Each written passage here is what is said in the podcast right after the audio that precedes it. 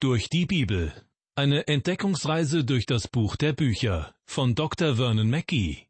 Ins Deutsche übertragen von Stefanie Gädecke und gesprochen von Kai-Uwe Wojczak.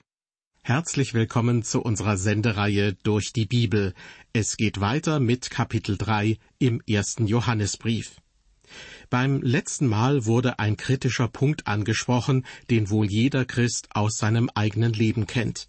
Einerseits leben wir in Christus und vertrauen darauf, dass er unser Leben verändert. Andererseits stellen wir ernüchtert fest, dass sich unsere alte Wesensart immer wieder zu Wort meldet, ob es uns gefällt oder nicht. Der Apostel Paulus schreibt, ist jemand in Christus, so ist er eine neue Kreatur. Das Alte ist vergangen, siehe, Neues ist geworden. Und dennoch, der alte Mensch will sich dem Willen Gottes widersetzen und ist nicht immer in der Lage, den Versuchungen des Teufels zu widerstehen. Auch in dieser Sendung werden wir uns weiterhin mit den beiden sich widerstrebenden Wesensarten des Menschen befassen. In der vergangenen Sendung zum ersten Johannesbrief ging es unter anderem um die beiden Wesensarten, die im Leben eines Christen zutage treten, um den alten und den neuen Menschen. Johannes setzt dieses Thema nun in Kapitel 3, Vers 5 fort. Er schreibt, Und ihr wisst, dass er, Christus, erschienen ist, damit er die Sünden wegnehme, und in ihm ist keine Sünde. Liebe Hörer, nur der Herr Jesus kann die Sünde wegnehmen. Das ist der Zweck seines Kommens gewesen. In diesem Zusammenhang gibt es zwei Dinge, die wir beachten sollten. In seinem Evangelium schreibt Johannes, siehe, das ist Gottes Lamm, das der Welt Sünde trägt. Das heißt, er trug die Strafe für die Sünden. Und der Grund dafür? Denn also hat Gott die Welt geliebt, dass er seinen eingeborenen Sohn gab, damit alle, die an ihn glauben, nicht verloren werden, sondern das ewige Leben haben. Diese beiden Verse aus dem Johannesevangelium heben die Tatsache hervor, dass Christus für die Sünden der Menschen gestorben ist und die Strafe dafür getragen hat. Im ersten Johannesbrief wiederum wird betont, welche Auswirkungen das hat auf das tägliche Leben der Christen. In Kapitel 2, Vers 2 heißt es zum Beispiel, Christus ist die Versöhnung für unsere Sünden, nicht allein aber für die unseren, sondern auch für die der ganzen Welt. Hier geht es offenbar um Sünden, die auch von Christen weiterhin begangen werden, und von ihrer Macht will er uns hier und jetzt befreien. In unserem Bibelvers, Kapitel 3, Vers 5, entdecke ich beide Aspekte. Da heißt es zuerst, und ihr wisst, dass er, Christus, erschienen ist. Das geschah zu einer Zeit, als Sie und ich noch gar nicht geboren waren. Und weiter, damit er die Sünden wegnehme. Das umfasst meines Erachtens die Gegenwart, in der wir sündigen, obwohl wir Christen sind. Schließlich lesen wir am Ende von Vers 5, in ihm ist keine Sünde. Jesus Christus ist den Erlösungstod gestorben. Er war das Opfer, das für unsere Sünden dargeboten wurde. Er war ohne Sünde, er war ohne Makel und ohne Fehl, wie das levitische Sündopfer, das wir aus dem Alten Testament kennen. Deshalb ist er in der Lage, auch heute die Schuld der Sünden fortzuwaschen, und deshalb kann er uns von der Gewohnheit des Sündigens befreien. Er hat uns eine neue Wesensart gegeben, so dass wir heute für ihn leben können. Weiter geht es nun mit Vers 6. Wer in ihm bleibt, der sündigt nicht. Wer sündigt, der hat ihn nicht gesehen und nicht erkannt. Johannes schreibt hier am Anfang, wer in ihm bleibt, der sündigt nicht. Das heißt, wer in Jesus bleibt, der sündigt nicht, denn Jesus, der durch den Heiligen Geist in uns wohnt und wir in ihm, der sündigt nie. Der Pastor und Bibelschullehrer Harry Ironside formulierte es folgendermaßen Christus, der vollkommen sündenfreie, der voller Gnade für uns zur Sünde wurde, damit wir wieder mit Gott versöhnt werden konnten, wohnt durch den Geist in einem jeden Gläubigen. Und unser neues Wesen ist in Wirklichkeit sein Leben, das er uns gewährt. Liebe Hörer, wenn man ein Kind Gottes ist, will man nicht nach der alten Wesensart leben und Sünden begehen. Deshalb kann man sagen, der Gläubige, der Christus gehorcht, lebt nicht mehr in der Sünde. Der Nichtgläubige lebt ständig in der Sünde. Aber das Kind Gottes lebt in Jesus und kann deshalb prinzipiell kein sündiges Leben führen. Ich weiß, das hört sich widersprüchlich an. Es hat etwas damit zu tun, dass Jesus uns die Gerechtigkeit gibt, die vor Gott gilt, so dass wir vor Gott gerecht sind, auch wenn es immer wieder mal zu einem Rückfall in die alte Wesensart kommt. Das wird in der Geschichte des verlorenen Sohns dargestellt. Nur Schweine leben in Schweineställen, nicht Söhne und Töchter. Jetzt sagt vielleicht jemand, aber der Sohn ist doch in den Schweinestall gegangen. Das tat er, aber er verließ den Schweinestall auch wieder. Das darf man nicht vergessen. Ein Kind Gottes kann bildlich gesprochen in den Schweinestall gehen, aber es wird ihn auch wieder verlassen. Und warum? Weil es das Kind des Vaters ist, und er kommt nach seinem Vater.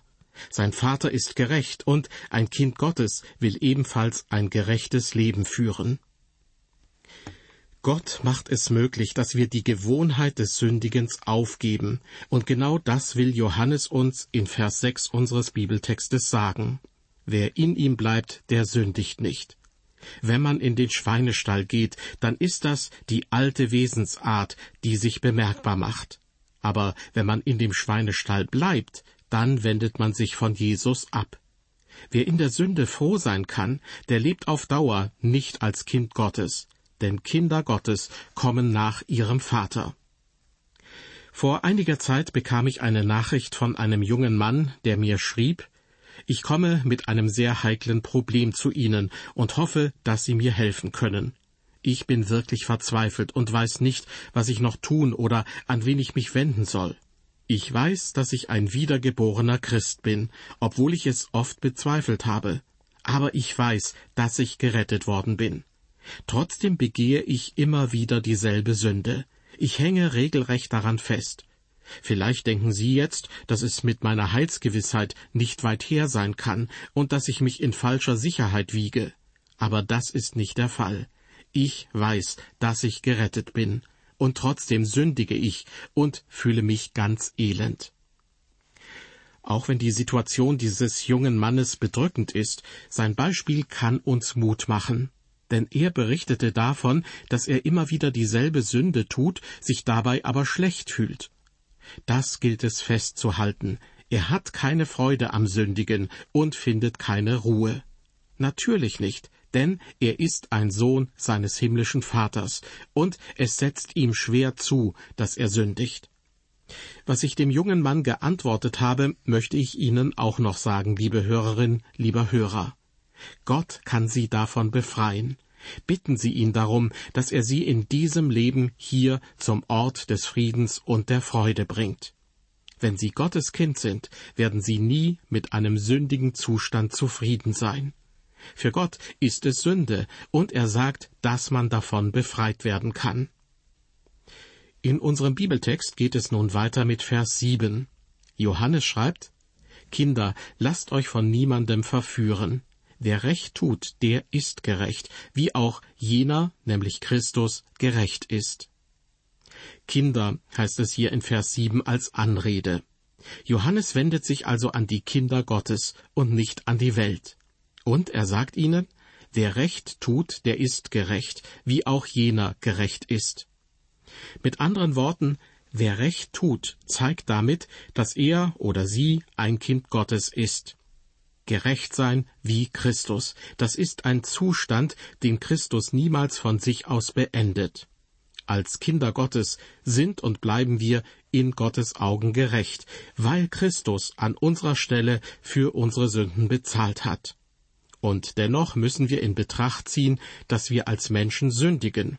Aber wenn wir die Gemeinschaft zu ihm suchen und ihm gehorchen, wenn wir also Recht tun, wie es in unserem Bibelvers heißt, sind wir auf dem besten Wege, das Sündigen aufzugeben. Ich habe einmal einen jungen Mann getroffen, der mich hin und wieder im Radio gehört hatte und mich um Hilfe bat.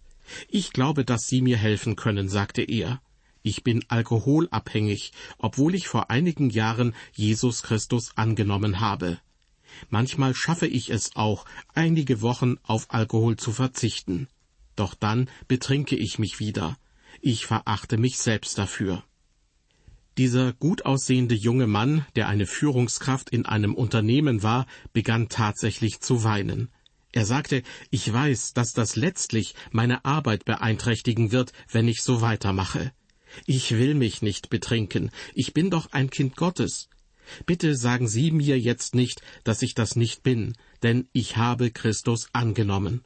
Gerade deshalb muss sich auch etwas ändern. Aber wie kann ich von dieser Sucht frei werden? Ich versuchte ihm Mut zu machen. Es tat mir richtig weh, ihn so unglücklich zu sehen. Ich sagte zu ihm, Weißt du, die Tatsache, dass du dich nicht richtig freuen kannst, hängt damit zusammen, dass du das Wesen unseres Vaters im Himmel hast. Gott wird nicht zulassen, dass du dich trotz deiner Sünde freust.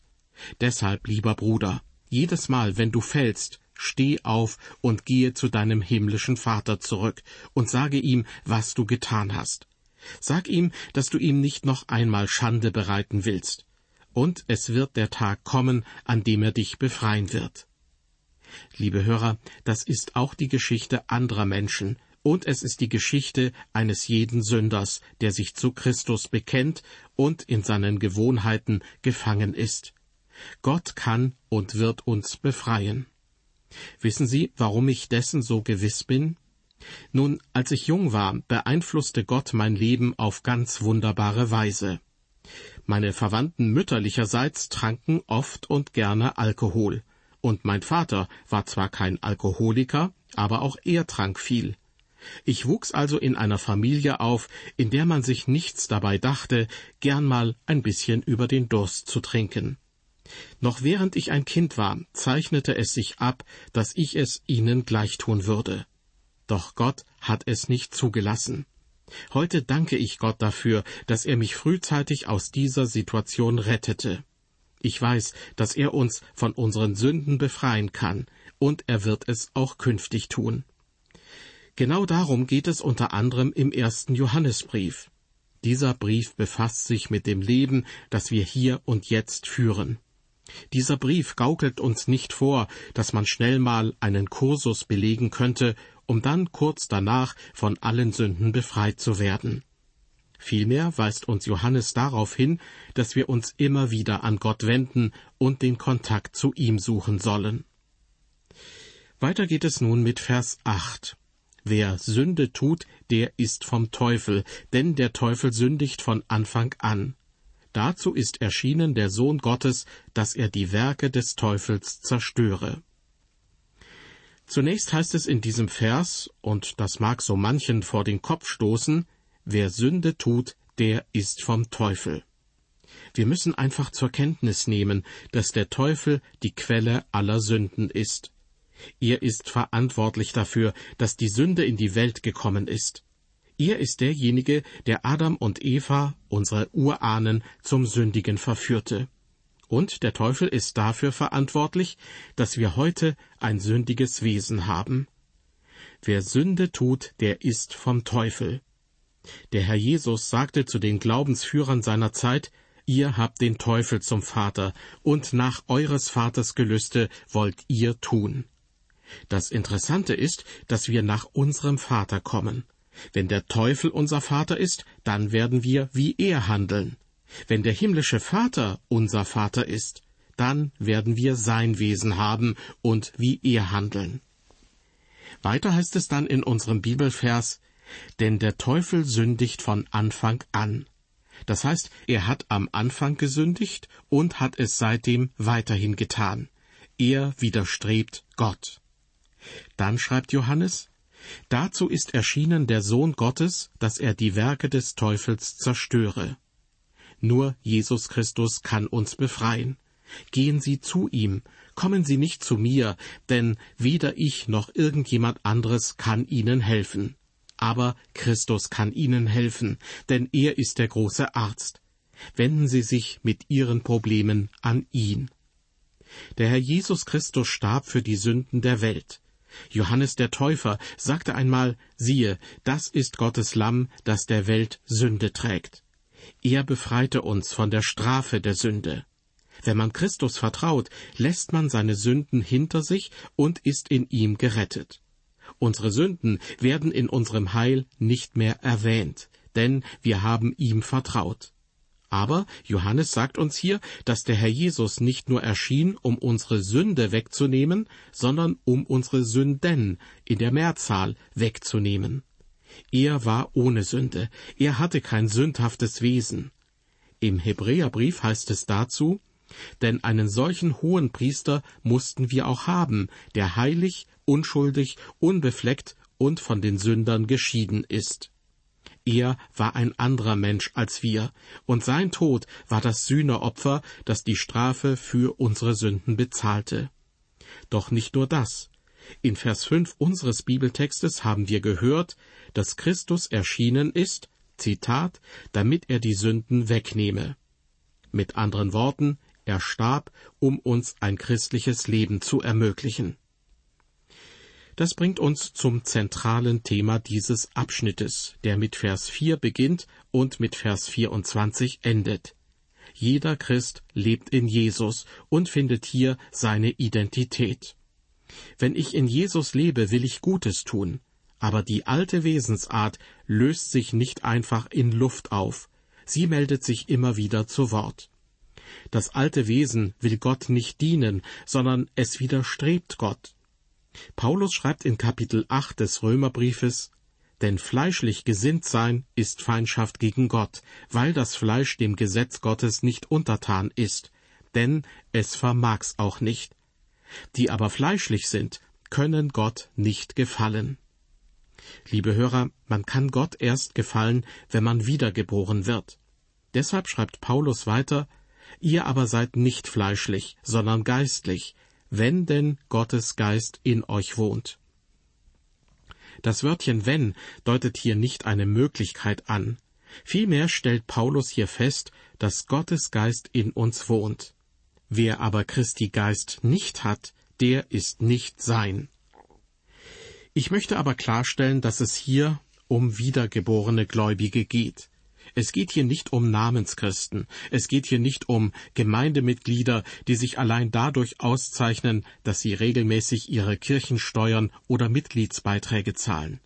Es geht hier auch nicht um jene, die einfach nur getauft, aber nie gerettet worden sind, sondern es geht hier um jene, die wiedergeboren wurden. Der Herr Jesus erschien, damit er die Werke des Teufels zerstöre, heißt es in Vers 8 unseres Bibeltextes so dass es für uns möglich wurde, für Gott zu leben. Wir kommen nun zu Vers 9. Wer aus Gott geboren ist, der tut keine Sünde, denn Gottes Kinder bleiben in ihm und können nicht sündigen, denn sie sind von Gott geboren. Wer aus Gott geboren ist, schreibt Johannes am Anfang. Das ist die neue Geburt, die geistliche Wiedergeburt, von der hier die Rede ist. Das meinte auch der Herr Jesus, als er zu dem Glaubensführer Nikodemus sagte, Wundere dich nicht, dass ich dir gesagt habe, ihr müsst von neuem geboren werden. In unserem Bibelvers heißt es weiter, wer aus Gott geboren ist, der tut keine Sünde. Ein Kind Gottes erhält eine neue Wesensart, und sie sorgt dafür, dass wir nicht weiter in Sünde leben wollen. Ich erinnere noch einmal an den verlorenen Sohn, von dem Jesus in einem Gleichnis erzählt hat. Dieser Sohn konnte nicht im Schweinestall bleiben, weil er kein Schwein war. Er war der Sohn des Vaters, und er sehnte sich nach dem Haus des Vaters. Auch Sie, liebe Hörerin, lieber Hörer, wenn Sie ein Kind Gottes sind, werden Sie sich danach sehnen, in das Haus Ihres Vaters zu kommen. Noch einmal, wer aus Gott geboren ist, der tut keine Sünde. Leider vermittelt diese Ausdrucksweise hier einen falschen Eindruck. Es geht hier nicht nur um einen Akt der Sünde, sondern es geht vielmehr darum, dass solch ein Mensch nicht in Sünde lebt. Johannes hat zuvor in Kapitel 2 gesagt, wenn jemand, gemeint ist jemand unter den Christen, sündigt, so haben wir einen Fürsprecher bei dem Vater. Diese Aussage stellt klar, dass auch Christen sündigen. Johannes erklärt jedoch, dass es Gottes Wille ist, dass wir ohne Sünde leben. In demselben Vers, in dem wir auf den Fürsprecher hingewiesen wurden, an den wir uns wenden sollen, wenn wir sündigen, heißt es weiter, meine Kinder, dies schreibe ich euch, damit ihr nicht sündigt. Die Sünde ist also der Gegensatz zum Willen Gottes. Aber wenn die Sünde in unser Leben kommt, haben wir laut Johannes einen Fürsprecher beim Vater. An anderer Stelle heißt es, wenn wir aber unsere Sünden bekennen, so ist er treu und gerecht, dass er uns die Sünden vergibt und reinigt uns von aller Ungerechtigkeit. Das alles spricht Johannes zu den Christen, obwohl er gleichzeitig sagt, dass Christen nicht sündigen. Zugegeben, das ist nicht ganz einfach zu verstehen. Wenn Johannes sagt, wer aus Gott geboren ist, der tut keine Sünde, dann will er damit im Prinzip sagen, dass ein Mensch mit einem neuen Wesen nicht in einem Schweinestall lebt. Weiter heißt es in Vers 9 unseres Bibeltextes, denn Gottes Kinder bleiben in ihm. Der Grund dafür? Ein Kind Gottes hat ein göttliches Wesen. Und sie können nicht sündigen, fügt Johannes hinzu. Warum? Weil sie aus Gott geboren sind. Johannes spricht über etwas, was wirklich und echt ist. Er spricht nicht über irgendein Bekenntnis, das man mit Tränen in den Augen in einer Gemeinde ausgesprochen hat, sondern die entscheidende Frage lautet, sind sie von Gott wiedergeboren worden? Ich persönlich glaube an die Heilsgewissheit des Christen, aber ich glaube auch an die Unsicherheit der Täuschung. Es ist hilfreich, das eigene Leben auf den Prüfstand zu stellen und eine Bestandsaufnahme zu machen. Ja, wir müssen uns selbst prüfen und feststellen, ob wir im Glauben sind oder nicht. Sind Sie wirklich ein Kind Gottes? Sehnen Sie sich nach den Dingen Gottes? Das ist das Wichtige. Ein verlorener Sohn sollte nicht im Schweinestall bleiben, denn er wird nicht darin leben wollen. Es wird der Tag kommen, an dem er sagt, ich werde jetzt aufbrechen und zu meinem Vater gehen. Und sein Vater hält sich ganz bestimmt nicht in der Nähe des Schweinestalls auf, sondern so weit davon entfernt, wie es nur geht. Ich fasse noch einmal zusammen. Wer von Gott wiedergeboren wird, der begeht keine Sünde. Oder besser gesagt, er macht nicht mit der Sünde weiter. Aber als wir unser neues Wesen erhielten, haben wir unser altes Wesen nicht verloren. Das ist das Problem. Kein Wunder, dass Paulus laut ausrief, ich elender Mensch, wer wird mich erlösen von diesem todverfallenen Leibe? Nur der Geist Gottes kann uns befreien. Wenn man feststellt, dass man hilflos und ohne Hoffnung ist, wenn man von einer bestimmten Sünde gefangen gehalten wird, wenn das Leben von der Sünde ruiniert wird und einem die Freude geraubt wird, dann gibt es nur einen Ausweg. Jesus Christus möchte uns davon befreien. Und er wird uns befreien, wenn wir auch selbst wirklich befreit werden möchten. Wenn Sie es ernst mit ihm meinen, dann meint er es auch mit Ihnen ernst. Deshalb schreibt Johannes, denn Gottes Kinder bleiben in ihm und können nicht sündigen, denn sie sind von Gott geboren. Wenn wir von der Sünde befreit werden wollen, dann werden wir auch befreit werden. Wenn wir nicht mehr wollen, dass der alte Mensch unser Leben kontrolliert, sondern der neue, dann ist das möglich. Wir müssen es nur dem Geist Gottes erlauben, dass er unser Leben führt denn wir selbst sind nicht in der Lage, den Weg zu Gott zu finden und zu gehen. Wenn wir dem Geist Gottes die Kontrolle überlassen, werden wir wahrlich zu Kindern Gottes. Wir werden zu neuen Menschen, die nicht sündigen wollen. Das war's mal wieder. Das war eine weitere Folge unserer Sendereihe durch die Bibel. Ich bedanke mich bei Ihnen fürs Zuhören und verabschiede mich bis zum nächsten Mal.